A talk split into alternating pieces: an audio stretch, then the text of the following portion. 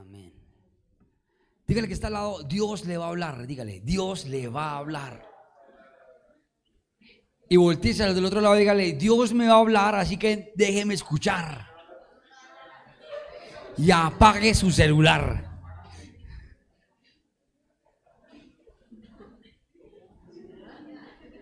Amén. Quiero ir a un libro, a un libro y un capítulo que para mí siempre ha sido rema de algo que para mí, en mi punto de vista como, como hijo de Dios, es, es relevante. Y, aquí narra mucho de lo que Jesús es y de lo que nosotros somos y de lo que tenemos que ser. ¿Sí? Y es hallar el propósito de nuestra vida. Y voy a leer eh, el verso 1 del capítulo 15 de Juan. Juan capítulo 15, verso 1, dice esto. Yo soy la vid verdadera y mi padre es el labrador. Él corta toda, él corta de mí toda rama que no produce fruto y poda las ramas que sí dan fruto para que den aún más. Ustedes ya han sido podados y purificados por el mensaje que les di. Permanezcan en mí y yo permaneceré en ustedes. Hay un, hay un rever ahí, ¿cierto? Un delay. ¿Sí? Sí. Sonidistas. Sí. Sí. siento como en un tubo ahí. Bueno. Sigue, sigue. Versículo 3. Ustedes ya han sido podados y purificados por el mensaje que les di. Creo que tienen que bajar el retorno de pronto. Sí, ok. Entonces, las ustedes. Permanezcan en mí y yo permaneceré en ustedes. Pues una rama no puede producir fruto si la cortan de la vid y ustedes tampoco pueden ser fructíferos a menos de que permanezcan en mí. Ciertamente yo soy la vid, ustedes son las ramas. Los que permanecen en mí, yo en ellos, producirán mucho fruto porque separados de mí nada podrán hacer. El que no permanece en mí es desechado como rama inútil y se seca. Dice acá, Todas esas ramas se juntan en un montón para quemarlas en el fuego. Si ustedes permanecen en mí y mis palabras permanecen en ustedes, pueden pedir lo que quieran. ¿Lo que qué? Lo que quieran. Y les será concedido. Cuando producen mucho fruto, demuestran que son mis verdaderos discípulos. Eso les da mucha gloria, eso le da mucha gloria a mi Padre. Yo los he amado a ustedes tanto como el Padre me ha amado a mí. Permanezcan en mi amor. Cuando obedecen mis mandamientos, permanecen en mi amor. Así como yo obedezco los mandamientos de mi Padre y permanezco en su amor. Les he dicho estas cosas para que se llenen de mi gozo. Así es. Desbordarán de gozo. Amén. Amén. Si lo habían leído o no, esta es la nueva, la nueva traducción viviente, pero quiero desglosar este verso. Sí, desglosar este verso porque hay veces se nos olvida la posición que tenemos en Cristo y la posición que tenemos en Dios. Yo creo que cuando uno conoce realmente a Jesús, la vida de uno comienza a cambiar de manera significativa. Porque a veces conocemos una religión, pero no conocemos a Jesús. Y Jesús no es una religión. Jesús es el Dios, el Señor, es nuestro creador. En el momento en que los discípulos decidieron caminar al lado de Jesús, tres años, después de que Jesús parte, ellos literalmente no volvieron a ser los mismos porque tuvieron un encuentro con Jesús, conocieron a Jesús. A mí me parece tonto, y perdónenme si digo esto muy fuerte, pero gente que dice, yo era cristiano, ya no. ¿Sí lo han oído o no? Yo fui, ya no. A mí me parece estúpido eso, porque yo creo que el que conoce a Dios jamás puede volver a ser el mismo. ¿Me están copiando? Por eso el apóstol Pablo dijo, si alguno está en Cristo, nueva criatura es, las cosas viejas pasaron, y aquí todas son hechas qué? Nuevas. Dios a nosotros nos hace literalmente qué? Nuevos. Y esta es una realidad impresionante. Hay gente, y me he enterado de personas que conocen a Dios y después terminan consultando a brujos. ¿Ustedes qué dicen? ¿Era cristiano o no era cristiano? No conoció a Jesús. Alguien dice por ahí, yo conozco a un cristiano que hace esto, esto, esto. De pronto no conoce realmente a Jesús. Porque cuando tú conoces realmente a la persona de Jesús, Jesús viene con unos componentes, con unos integrados en su divinidad, que solamente acercarnos a Él nos trae a nosotros vida, nos restaura, nos cambia, nos transforma, nos hace diferentes. Miren esto, cuando llegamos a Cristo, la Biblia dice, y esto lo aprendí, es bíblico, pero me lo enseñó un pastor misionero, ya anciano, de casi 90 años, me lo enseñó. Y un día se sentó en la oficina, en mi oficina eh, de, de la fundación, y él venía de Chicago y se sienta en la oficina y comienza a enseñarme algo que nunca se me olvida como él me lo enseñó, porque me lo dibujó y me explicaba eso. Me decía, el brother, te quiero decir que todos somos como Jesús. Dice que Jesús crecía en estatura, en conocimiento y en gracia para con Dios y con los hombres. Y Pablo dijo que nosotros teníamos que ser imitadores de él como él era imitador de quién. ¿De quién? De Jesús, de Cristo. Y Cristo no se queda estático. Cristo va en ascendencia, Cristo va creciendo. Por eso yo pienso y yo creo y me paro bíblicamente y me justifico que nosotros no podemos estar estancados. Tenemos que ir en crecimiento. ¿Me están copiando? Un cristiano que lleva años y no crece está desconociendo la persona de Jesús. ¿Me copian? Porque Jesús crecía en qué? Estatura, en conocimiento y en gracia para con Dios y con los hombres. Yo llevo en el Evangelio 30 años y que está haciendo nada. No, está seco. Usted no conoce a Jesús. Yo llevo en el Evangelio 15 años de conocer a Cristo. Aleluya. ¿Y qué, qué ha hecho? ¿Tiene discípulos? No. Predica tampoco. Le podría decir, condénese. ¿Saben por qué? Porque la Biblia dice, apaguen ese demonio allá. Porque la Biblia dice, la Biblia dice que todo árbol que no da fruto es cortado y echado al fuego. ¿Me están copiando? ¿Sí? Amén. O sea, lo correcto es que si yo conozco a Dios, yo tengo que ir creciendo. Amén. Yo un día le dije a la iglesia, estábamos en, en Suba, y te voy a contar algo aquí, más acá la espinita, ¿sí? ¿Puedo? Sí. Sí. Yo uso este lugar para sacarme hartas cosas del corazón. Estaba en Suba, la iglesia, estábamos en un, en un, en un tercer piso y teníamos ahí un grupo de personas que eran un fastidio. ¿Que qué? Un fastidio. que está al lado? Fastidio. No usted, eran ellos un fastidio. ¿Ok? Listo, eran un fastidio. Y eran criticones, religiosos, cizañeros, chismosos. Gloria a Dios, ahorita aquí ninguno se hacía, amén. Amén. Mira la dígale, no, este no es chismoso. Pero, ¿saben? Está raro el sonido hoy.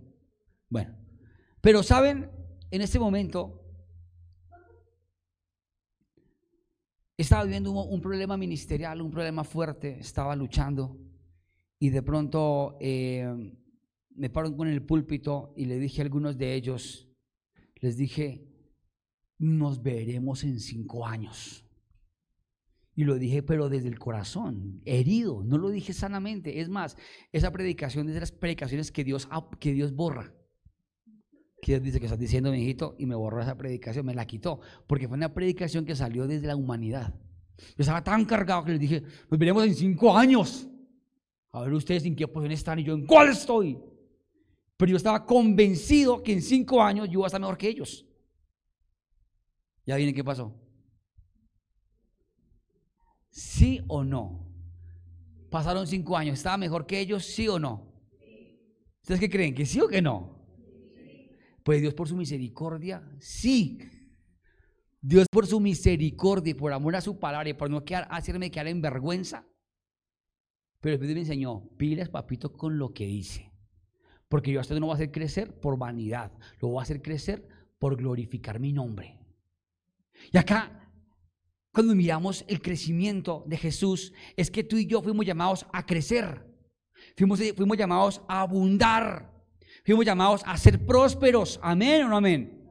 A dar fruto. Pero hay unos cristianos estancados religiosos que piensan que nosotros no podemos dar fruto. Entonces, si los pastores son bendecidos, ¿qué dicen esta palabra? Se están robando los diezmos. ¿Han oído eso? ¿Sí lo han oído o no? Se están robando los diezmos. ¿Usted lo ha dicho? No, bendito sea Dios, ninguno aquí lo ha dicho. ¿Usted lo ha dicho? ¿Nunca lo dijo? Algunos lo dijeron. ¿Cuántos sacaron perseguidores de la iglesia como Pablo antes de ser cristiano? Que hablaba de las iglesias cristianas y hablaba en contra.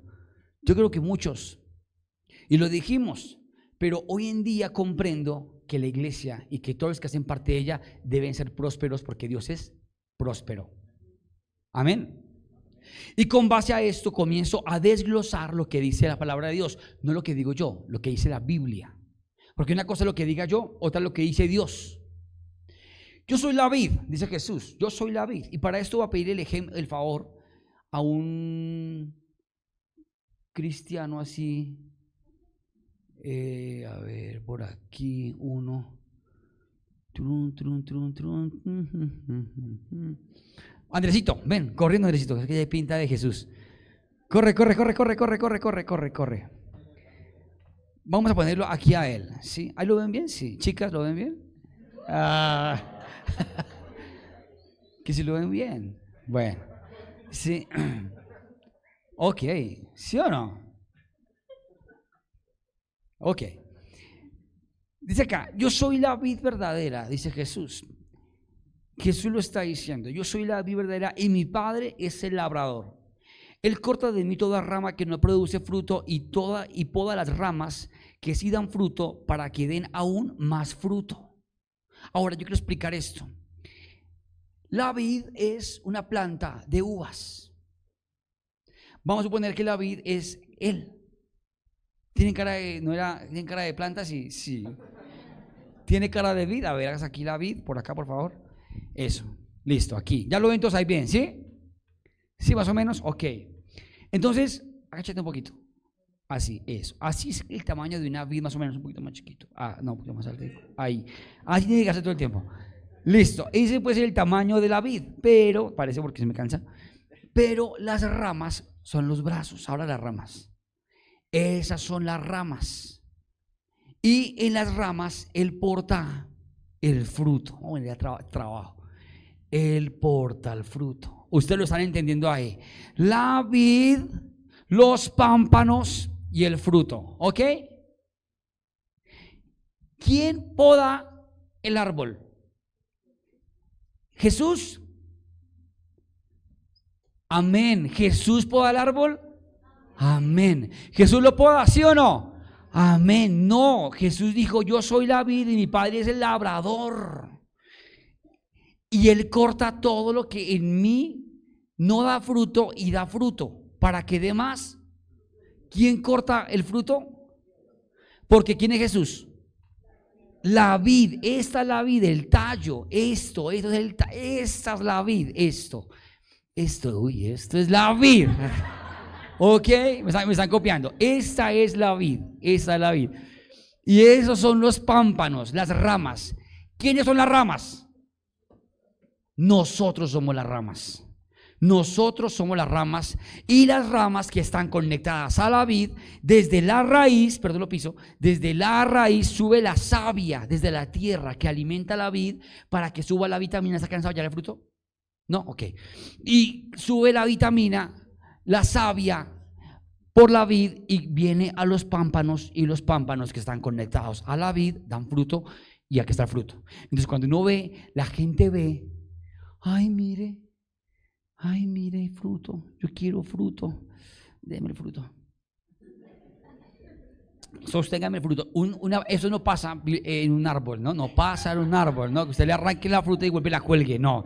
Ya suya, ¿sí?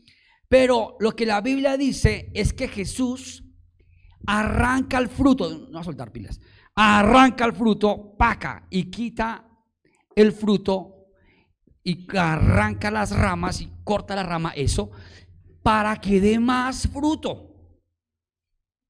O sea que es posible que un poquito de tiempo por podar la rama nazca más alto. ¿Me están copiando? Y cuando el pámpano se arranca del brazo, se arranca de la vid, perdón, se arranca de la vid, el pámpano da fruto. No da fruto porque está donde la rama, el pámpano. Usted ve una rama que se, que se arranca en el piso dando fruto. No, se desconectó de la vid. Y eso es lo que Jesús dice. Yo soy la vid, mi padre es el labrador. ¿Quién labra el árbol? Dios. Él corta de mí toda rama que no produce fruto. Esa rama no está dando fruto. La corta y poda las ramas que sí dan fruto para que den aún más fruto.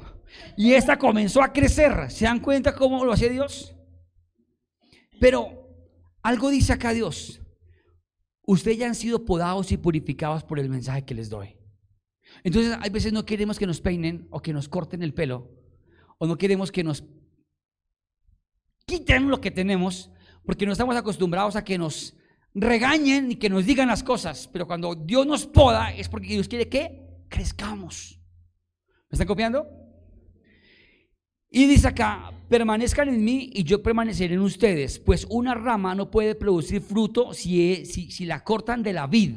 Aquí lo dice, ¿no? Y ustedes tampoco pueden ser fructíferos a menos de que permanezcan en mí. Si permanecemos conectados como pámpanos a la vid que es Jesús, vamos a dar fruto. ¿Me están copiando? Pero dice la palabra de Dios que Dios arranca el fruto para que demos mucho más fruto. Gracias. Un aplauso para Decito.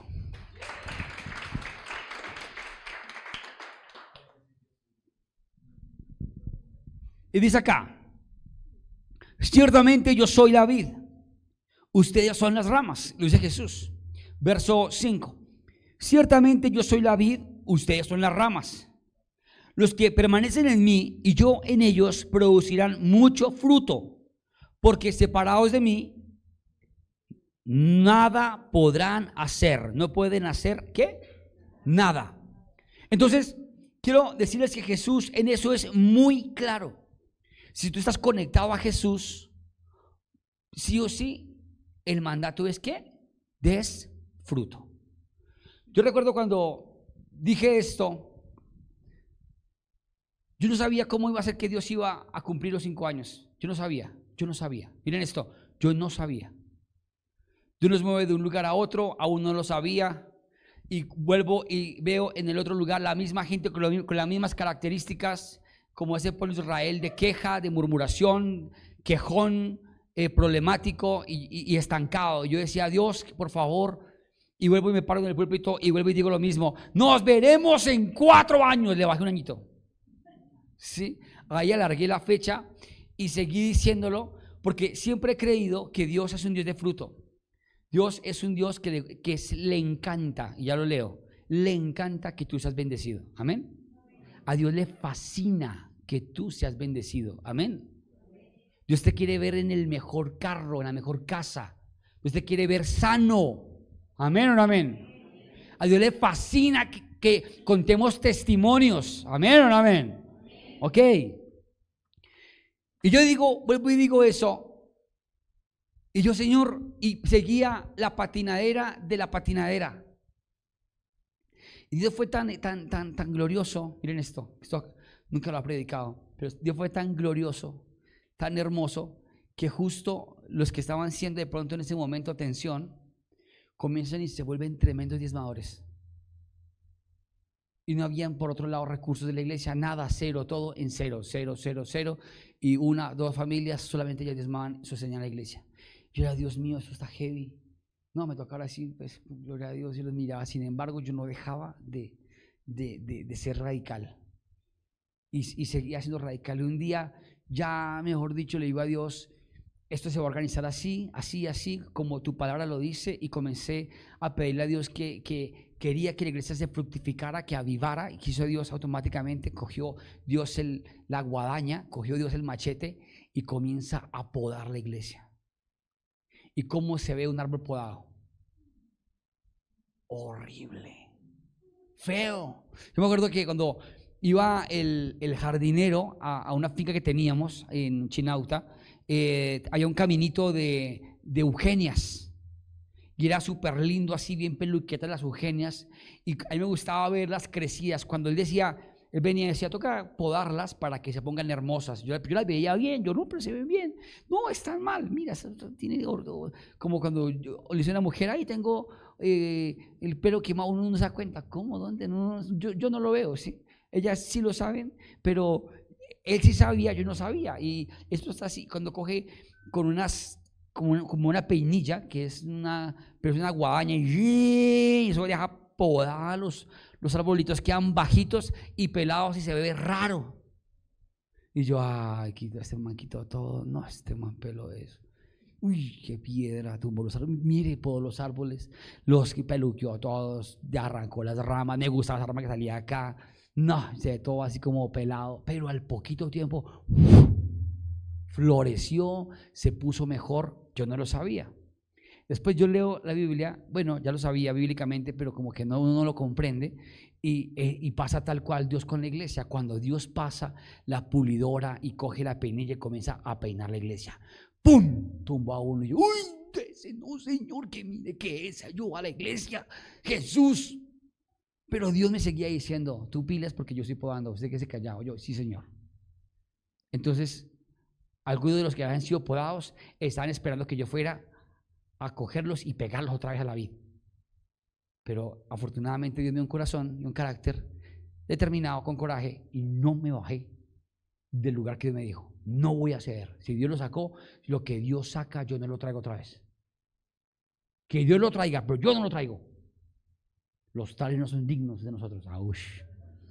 Pero lo pensé así y fui radical. Y se va uno y pum, cuando llega un domingo a la iglesia, pera, sola. Ese día yo dije, Señor, ¿por qué podaste la iglesia? ¿Por qué Dios la podó? y se veía vacía la iglesia, sillas vacías. Y volteé a mirar la alabanza, la alabanza estaba pelada, sola. Me tocó contratar tres músicos, contrataba tres músicos. Creo que en ese momento estábamos nada más Andrés y yo, y Esmeralda no más. El resto estaban todos en, la, en escuela, otros todavía no se arriesgaban, otros se pecaban, eh, pero Estábamos solamente Andrés y durísimo. Y yo miraba, pum, llegó el guitarrista, pum, llegó el bajista, pum, llegó el baterista, todos contratados. Y la iglesia no daba los recursos para poder sostener los músicos. Pero yo decía, no voy a bajar los brazos. No los voy a bajar, Señor. Envía la provisión, Dios, para pagar los músicos. Por favor, Jesús. Y en un tema, atentos, de un abrir y cerrar de ojos, comienza la iglesia. Estoy hablando, de Bogotá. Comienza la iglesia a llenarse. Llegaron estos nuevos. ¿Cómo están? Bienvenidos. Y comienza a llenar. Y cuando ya lo último, en algunos momentos nos dimos cuenta con la banda que ya estaban la banda completa, pero yo miraba y eran de planta, eran todos de la iglesia. Y después salíamos de la iglesia. Yo estaba, me, bajo, me el púlpito en Bogotá, ya no, ya, no, hago esa pregunta, ya no la hago. ¿Sí? O ya no le digo esto. Hola, ¿cómo estás? Bienvenido, ¿cómo vas? Bienvenido, esa es tu casa. Yo bajaba así, pastor, ¿cómo estás? Yo ya llevo aquí viniendo un mes. Ah, ¿y has venido siempre? Sí, pues nuevamente bienvenido.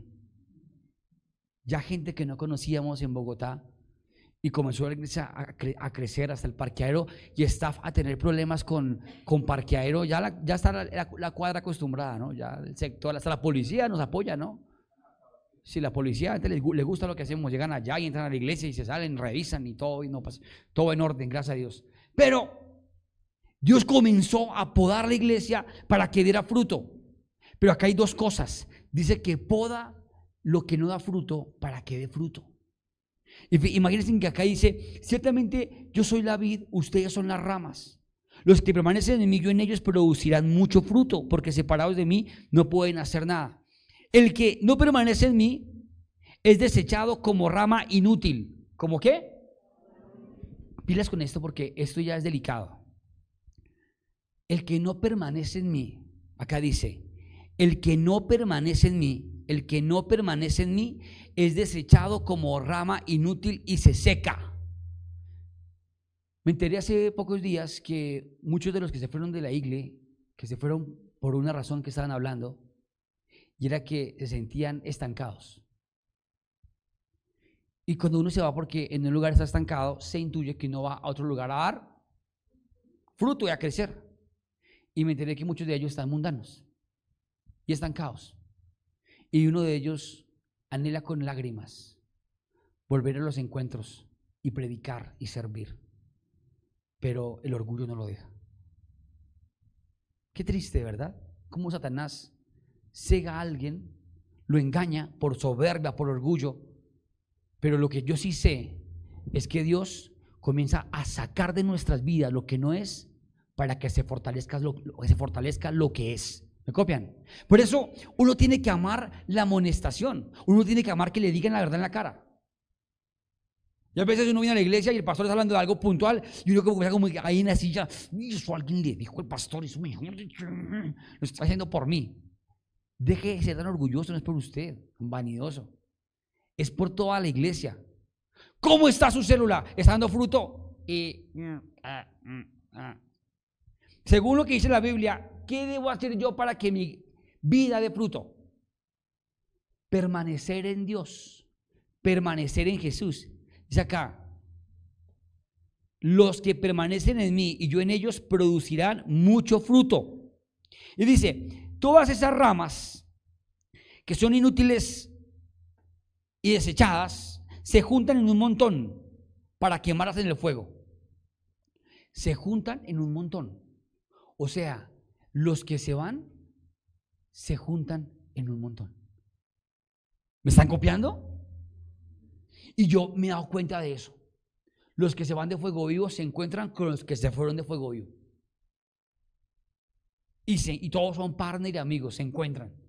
Y acá lo dice, la Biblia lo dice, se juntan esas ramas en un montón. Ahora, dice acá, versículo 7, si ustedes permanecen en mí y mis palabras permanecen en ustedes, pueden pedir todo lo que quieran y les será concedido. Y esto tiene que ver con bendición. Acá el versículo 8 es más claro con, la, con el fruto. Cuando producen mucho fruto, demuestran que son mis verdaderos discípulos. ¡Wow! ¿Me están copiando o no? Cuando ustedes producen mucho fruto, pero es que no dice fruto, sino cuánto dice? Mucho. Cuando producen mucho fruto, demuestran que son mis verdaderos discípulos. Dígale que está al lado, tenemos que dar mucho fruto. tenemos que dar mucho fruto. Y dice el versículo 8 y más adelante, eso le da mucha gloria a mi Padre. O sea, al Padre le fascina que tú lleves qué? Fruto. Y mucho fruto. Es más, en la Reina Valera 1960 dice que al que da fruto, el Señor lo limpia para que lleve más fruto. Y lo limpia para que el fruto permanezca. Amén. Yo creo que el fruto es importante en nuestra vida. Es más, usted tiene que decirle a su familia, a su gente, atreverse, arriesgarse con humildad y sin herida en el corazón como me pasó a mí, pero dígalo, familia, nos vemos en cinco años, nos vemos de aquí a diciembre. Amén, dígaselo, sin mente. O usted le da miedo, ay no, que me comprometa mucho ahí y no. Ay, ¿qué tal yo me comprometa que sí? Dígalo, es más, usted puede llegar a su... ¿Cuántos bueno, cualquiera puede llegar y decirle a su familia, familia, este año, de aquí a diciembre, les voy a dar de regalo unas vacaciones espectaculares en enero. En el nombre de Jesús. Y los voy a llevar en mi carro. Amén. ¿Y qué, qué, cómo? Espero y Amén. Cuando usted profetiza algo así, y lo declara, usted está creyendo que Dios lo quiere bendecir. Porque es que Dios ama que tú des fruto. Dios ama que tú conquistes. Amén. Miren que en esto hablo y me articulo con algo que pasó hace poco. Hace poco eh, fueron a la fundación y iban personas a la fundación. Entonces me decían, bueno, ¿y qué, qué necesitan? Entonces yo comencé como a decir, bueno, realmente lo que necesitamos es tener una cocina eh, así, así, así, así, necesitamos una estufa industrial de esta manera, necesitamos, y les mostraba el lugar. Ahí había en ese momento una nevera y una mesa. Entonces le dije a mis niñas, quítenme todo de ahí, quítenme la nevera de ahí y quítenme la mesa porque ahí vamos a dejar el espacio para la estufa industrial. Pero comencé a visualizarlo y quien llegaba le decía, y comenzaron varios a encarnar en su corazón el tema de la estufa industrial. Pero varios. No, vamos a hacerlo, sí, sí, sí. Entonces alguien me dice, ¿y cuánto vale tanto? Entonces una me dijo, yo tengo la plata, yo lo voy a comprar. Me dijo una empresaria, pero ya es un toque de morada en dar la bendición. ¿Sí? Entonces, Cana me dice, ¿cómo, cómo va el tema? Yo bien, bien, bien, bien. estoy que te consigno para que compres la nevera, yo, eh, la, la estufa. Yo, perfecto, una estufa industrial. Ok, perfecto, perfecto. Y viene otro y también, y viene un grupo y comenzamos a hacer un evento para, para montar toda la cocina de los niños con estufa industrial, campana extractora y todo el tema. ¿Quién es el gamín que se está cortando las uñas aquí en la iglesia? Y resulta que, el ñero, y resulta que, que le pido a Dios eso con el corazón. Le digo a Dios, Espíritu Santo, por favor, por favor, por favor. Y la gente se enamora de los propósitos. La gente no se enamora de una necesidad. Porque yo aprendí que la fundación no va a mostrar necesidad. No va a mostrar necesidad. Y, recuerdo que en algunas épocas en la fundación hasta yo me iba mal vestido para mostrar necesidad. Buenas, ¿cómo está? La gloria también, todos. Buenas, ¿cómo están? Tenemos, no, y Dios me dice, no, al que da, al que da fruto, se limpia para que dé más fruto. Y, y bueno, llego, llegamos y le, muestro a todos, y llega un empresario y se pone el corazón así, hace la arruga y dice, yo tengo esto, la nevera, la, estufa, ¿la quieren? tengo una estufa, sí. La tengo yo tenía un restaurante así, así, así, tengo dos restaurantes, tres, tengo como dos bodegas, algo así tan... Em, ya, te voy a dar una estufa, esta o esto, esto, esto, esto, esto, esto, esto. Yo, gloria a Dios. ¿Cuándo vamos? Y había otro empresario ahí al lado que también lo había traído y él ya más sagazmente dijo, listo, mijito, ¿cuándo es? ¿Qué llevamos? Vamos todos. Bueno, allá llegamos y comenzamos con la tarea de recoger las bendiciones. Hasta la bendición de la fundación tocó la iglesia, porque a Dios siempre le había dicho y le decía en el grupo de líderes, quiero unas maquinitas de esas de arcade, esas máquinas antiguas, esas de, para poner a la mesa de ping-pong, para que los religiosos cuando entren se vayan de la iglesia. Sí, pero para que llegue la gente y se distraiga. Los jóvenes, para que sea chévere, para cualquiera, como la mesa de ping-pong. Esa mesa de ping-pong ha sido una bendición, la verdad. Gloria a Dios. Y me dice el empresario, me mira a mí cuando estamos recogiendo las cosas, me dice, ven, ven, ven, ¿te sirve? Ahí estaba la máquina arcade, vinipelada así. Por favor, me sirve, total. ¿Te sirve esto? También. ¿Te sirve esto? Sí, sí, sí. Tocó un camión gigante lleno y varios de los que estábamos ahí sudando, bajando cosas, cansados. Uno ya me decía, me duele la espalda, tengo sed. Y yo, hágale. Porque yo no quería dejar pensar al empresario. Yo quería vaciar su bodega. Llegó otro carro también a ayudar, una fotón y también la cargaron.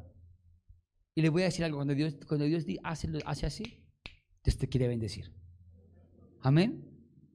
Y hoy mandé a traer la van que tenemos para cargar las cosas, para traer aquí unas cosas para que adaptar una cantidad de cosas ya y esto. Cuando metimos la, solamente la estufa, la metimos y la más pequeña, ay mentiras, no, la, estufa. Cuando metimos la estufa, quedó la van que no le cabía ni un tinto. Así, mejor dicho, barras, tuvieron cuidado con la van, sí, cuando sacaron la estufa. Y la metieron apretada y allá los que venían de patos metidos en medio de la, estufa, ya agachados, así metidos camuflados, pero les digo algo, no ocupo nada más. Yo dije, no, toca un camión. Ya me dijeron, sí, eso toca un camión. Pero les voy a decir algo, al que tiene más, se le da más. Y yo aprendí eso. Entonces, Dios le encanta que tú des fruto. Es más, acá dice que el que no da fruto es cortado y echado al fuego. Por eso es peligroso que tú no des fruto.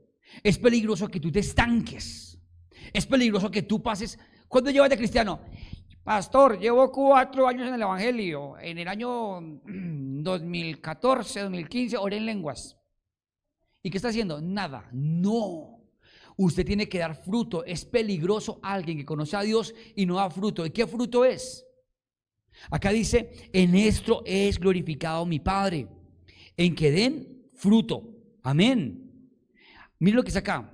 Yo los he amado a ustedes tanto como el Padre me ha amado a mí. Permanezcan en mi amor, por favor. Cuando obedecen mis mandamientos, permanecen en mi amor, así como yo obedezco los mandamientos de mi Padre y permanezco en su amor. Acá dice algo que me gusta. Les he dicho estas cosas para que se llenen de mi gozo. Así es, desbordarán de gozo. Acá dice, así es que.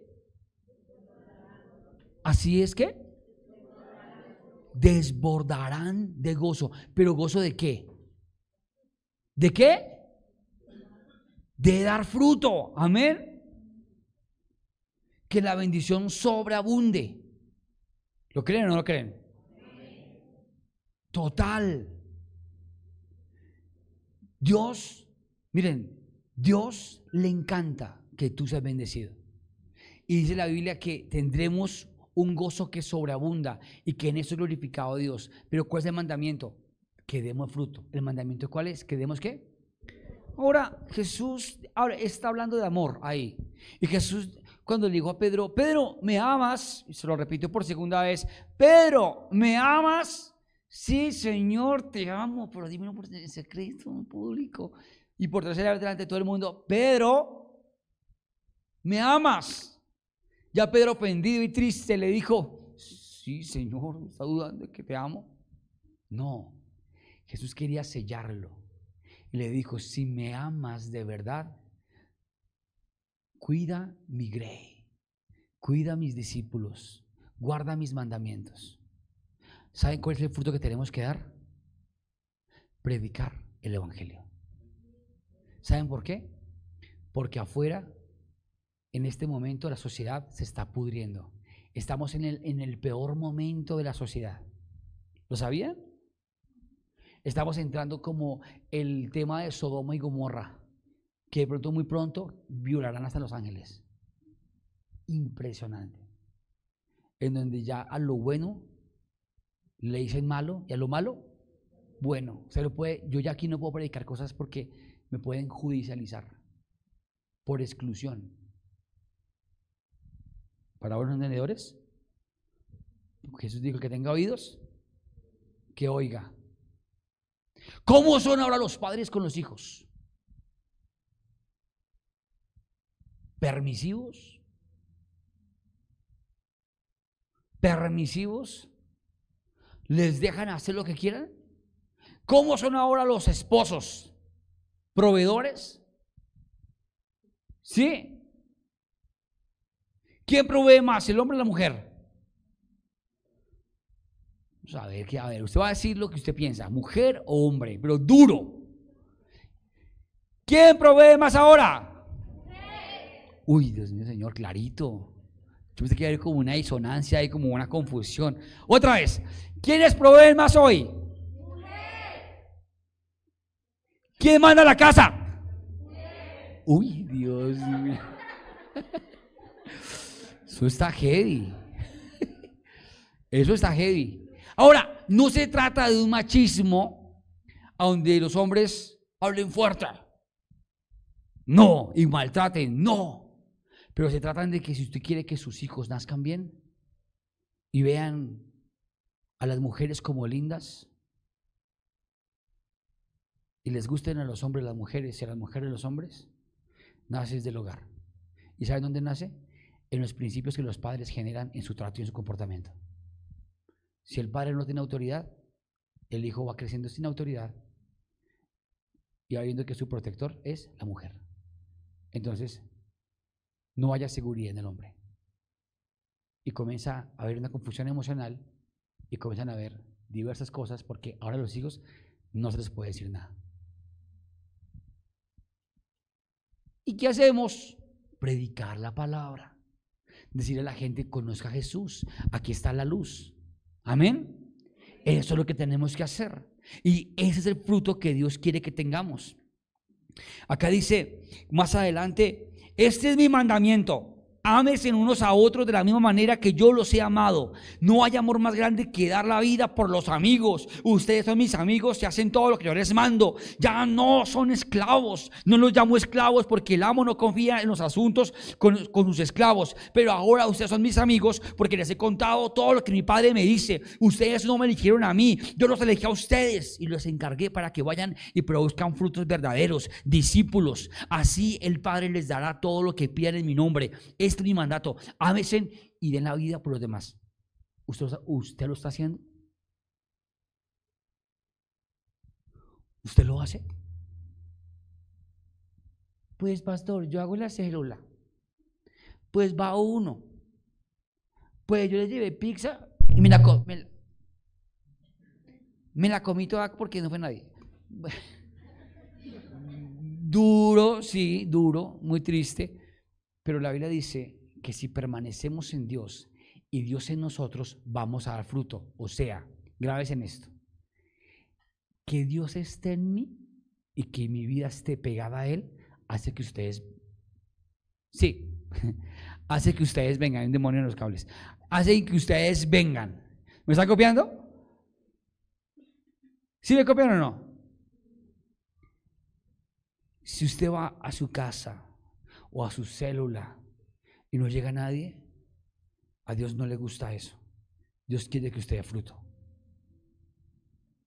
¿Y usted qué tiene que hacer? Miren, miren esto. A los 16, a los 15 años, Dios me entrega mi primera célula. Y les voy a contar cómo me la entregó Dios. Yo no sabía ni la palabra fruto, para mí el fruto era como si uno tuviera que, no sé, me, imaginaba el fruto de verdad, como ser agricultor. Pero cuando yo llego un día, Dios dio una palabra y me dice que me bendeciría y que me entregaría gentes. Yo me acuerdo que yo llegué a la iglesia y vi a mi líder y le dije, oye líder, era una mujer, líder, déme esta palabra. Pero yo se la quería mostrar porque era poderosa, pero yo quería que me la explicara. Yo llevaba dos meses en la iglesia. Dos meses. Yo me converto el 31 de mayo, junio, julio, en agosto, el 7, el 7 o el 9 de agosto, no recuerdo, porque mirar el calendario. El 7 o el 9 abrí mi célula, esos dos días. O sea, dos meses y diez días de conocer a Dios. Pero no conocía nada, nada, nada de Dios. Nada. No tenía ni una predicación. Y yo llegué y le dije, en julio, finales, finales de julio, ya dos meses de cristiano, le digo, líder, mira, Dios me dijo esto. Y ya, ¡ay, qué lindo! Me dijo ella. ¡Qué linda palabra! Me mira así. Y, llama a todos los que estaban ahí, los de la iglesia, los del grupo, hartos con siervos. ¡Hey, vengan! James va a abrir célula. Yo dije, ¿eso dice ahí? Y volvieron a leer y no decía por ningún lado que tenía que abrir ministerio. Decía que Dios me iba a entregar naciones, pero no me iba a entregar. Pero que fiel en lo poco, en lo mucho será puesto. Ahí estaba la semilla. Y yo, sí, abrí célula. Y entonces yo no sabía que cada vez que alguien abría una célula del ministerio, que en, en esa época le ponían en el centro y le daban chichada. Estaba hablando de una iglesia de más de 20 mil personas. Nuestro grupo era como de 400, 500, el grupo directo, y de ellos como unos 40, 50 ese día me cogieron a pata, ah, no, así, me dieron duro, de bienvenida. Y yo me sentí contento, despelucado, vuelto nada, y, dije, y me, fui para, me fui para la iglesia, para mi casa, diciendo, célula, ¿y cómo? Y me acuerdo que justo Dios alinea todo. Mi mamá llega de una oración que hacía en las mañanas, de las 5 de la mañana. Conocí a una señora que oraba, que su hijo está en las drogas y me dice, imagínense que la hermana tal, que ya no hablamos de hermano y hermana, la hermana Nubia, así se llamaba, la hermana Nubia tiene un hijo que se llama Oscar, está en las drogas. Y el chico quiere una célula en su casa. Y ella abre, no, ella quiere una célula para que su hijo conozca a Dios. Yo le dije, el hijo necesita a Dios y la mamá quiere célula en su casa. Yo dije, Dios mío. Yo no le conté a ella, pero me acaban de decir eso. Yo, Dios Dios mío, Padre, célula, no sé de qué predicar. Pero yo viví esta palabra. Me metí en mi alcoba a orar y pasé dos horas, tres horas de rodillas. Cuatro horas de rodillas. Porque yo no iba con una predicación. ¿Cómo están? Ahora sus Biblia. Yo no iba con palabras humanas. Yo iba con el poder del Espíritu Santo. Me metí en la habitación y me puse a orar. Y le dije a Dios, por cada minuto que yo predique, va a tener 10 minutos de oración de respaldo. Y si predico una hora, va a ser cuatro o cinco horas de oración para que tenga unción en mi célula. Y me fui a orar y oré, y oré, y oré, y oré, y oré. Ya estaba concretada la célula. Empezaba un jueves o un martes. Un jueves empezaba. Y yo comencé a orar, a orar, a clamarle a Dios, respáldame, no sé qué decirles. Esa gente, Dios, ¿qué, qué voy? Y comencé a orar. Cuando llegué a la célula, había como siete, siete, siete personas. Buenas, ¿cómo están? Comparto el mensaje con nervios, sin léxico, no había hecho curso de homilética, acababa de entrar a la escuela de líderes, acababa, llevaba como 15 días de ir a encuentro. Les prediqué dos cosas, del amor de Dios y del fin del mundo. Si ustedes se convierten, se condenan. Pero sepan que Dios los ama. No sabía de qué más predicar. Esa fue mi predicación en mi primera fase. Pero, pero a, los ocho días me, gustó. Hice mi reporte, se lo mostré a mi líder, contenta. Te fueron siete, genial. Y yo, sí, contento. la, planilla tenía capacidad para 12, máximo, para llenar el cupo. Cuando los ocho días me puse y seguí orando, y ore, y ore, y ore. Y dije a Oscar, sin pena, sin asco, sin miedo, le dije, Oscar Valencia, mi primer discípulo. Oscar Valencia, Vamos a orar, hermano. Usted va a salir de ese mundo de drogas en el que está. Y me miraba así. Yo hágale que todo bien, cuenta conmigo. Está bien, fumé, tranquilo. No vos embraguéis. Yo no sabía ni Biblia. Y comencé a trabajar con él y con los amiguitos de él y con la mamá de él. La mamá se volvió discípula mía, llegó otro, otro, otro. A los ocho días ya habían 20 en mi celular. Pero ¿saben qué les digo? Ni un volante. No dijimos, vengan que vamos a echar chocolate. No. Vengan que vamos a jugar a PlayStation. No. Era solamente oración y permanecer en la presencia de Dios. Porque yo no sabía, no sabía predicar. Pastor, usted predica. No, tenía 15 años. No sabía predicar. No conocía la Biblia. Saben ustedes más Biblia que, que el James de ese momento. No sabía predicar. Pero estaba metido en la presencia de Dios orando. Estaba así que mi mamá me golpeaba y me decía, deje de orar. Vas a dormir. Y, con un cono que ella tenía, ella cosía con una luperadora, con un cono de tela que sobró, consiguió un bombillo y metió un bombillo ahí chiquitico porque no había celular con linterna, y vino un cable y lo enchufaba allá y con ese cono debajo de las cobijas me ponía a orar, a pedirle a Dios que me revelara, a leer la Biblia. Y buscaba leer y leer y leer y le dije a Dios, Señor, yo quiero servirte con mi corazón, pero no sé cómo. Miren esto, a los 15 días, 25. Y comenzó a crecer la célula a crecer, a crecer, a crecer, a crecer. Cuando ya entraba al conjunto residencial, los vecinos, los porteros de ese conjunto donde estaba la célula me decían, llegó el pastorcito. Así me decían delante de Dios. Tenía tan solo 16 años. Pastorcito, siga, pastorcito, llegó el pastorcito. Y llegaban las ovejas. Y alquilábamos una bucetica para irnos a la iglesia. Pero ¿saben qué lo hacía? Permanecer en Dios.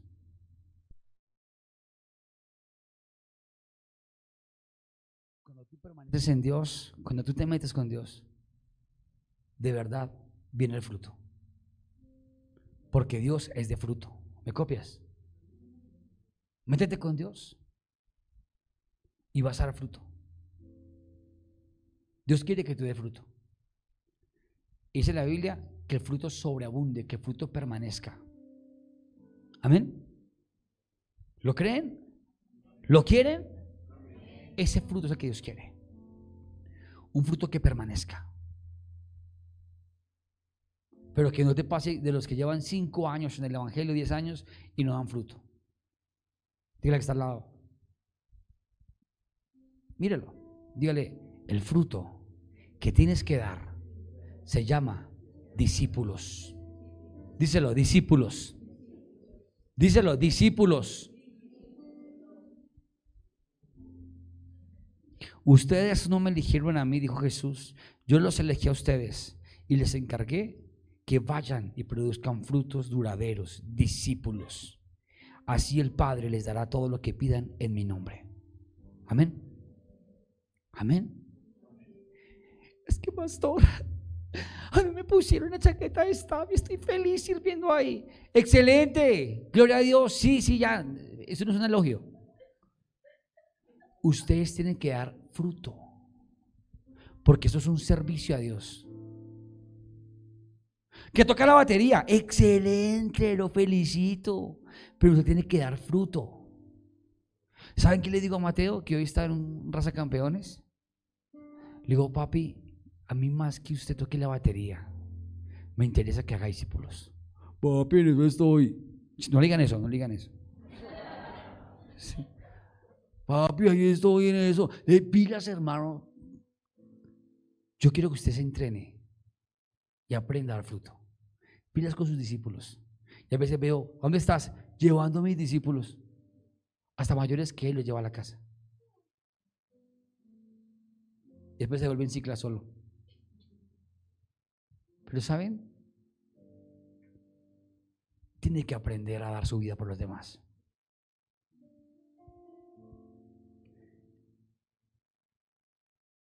En el Bogotá Gospel, cuando iba a arrancar para la Bogotá Gospel, yo le dije, vámonos, pues, si estaba conmigo en el carro, vamos a ver que en el carro comemos por ahí una pixita o algo. Estaba yo ya como estresado, ¿qué pasa? ¿Me ir con ellos? ¿De por qué? ¿500 milenio? Sí, sí, 500 milenio. ¿Por qué? Es que para unos discípulos, quiero cuidarlos. Espero que no me esté tramando, ¿no? Y si no, que el Señor lo toque. Pero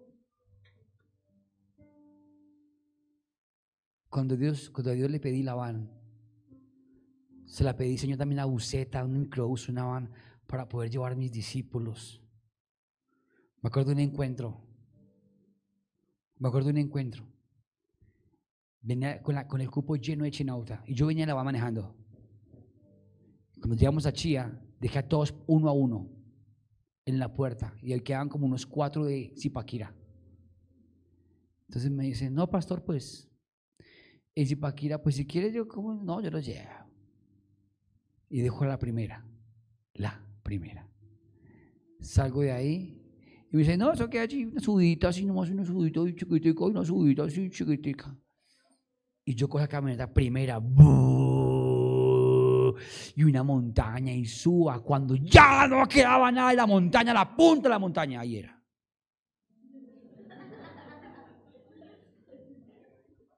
Y yo dije, pero en este momento Dios me dice,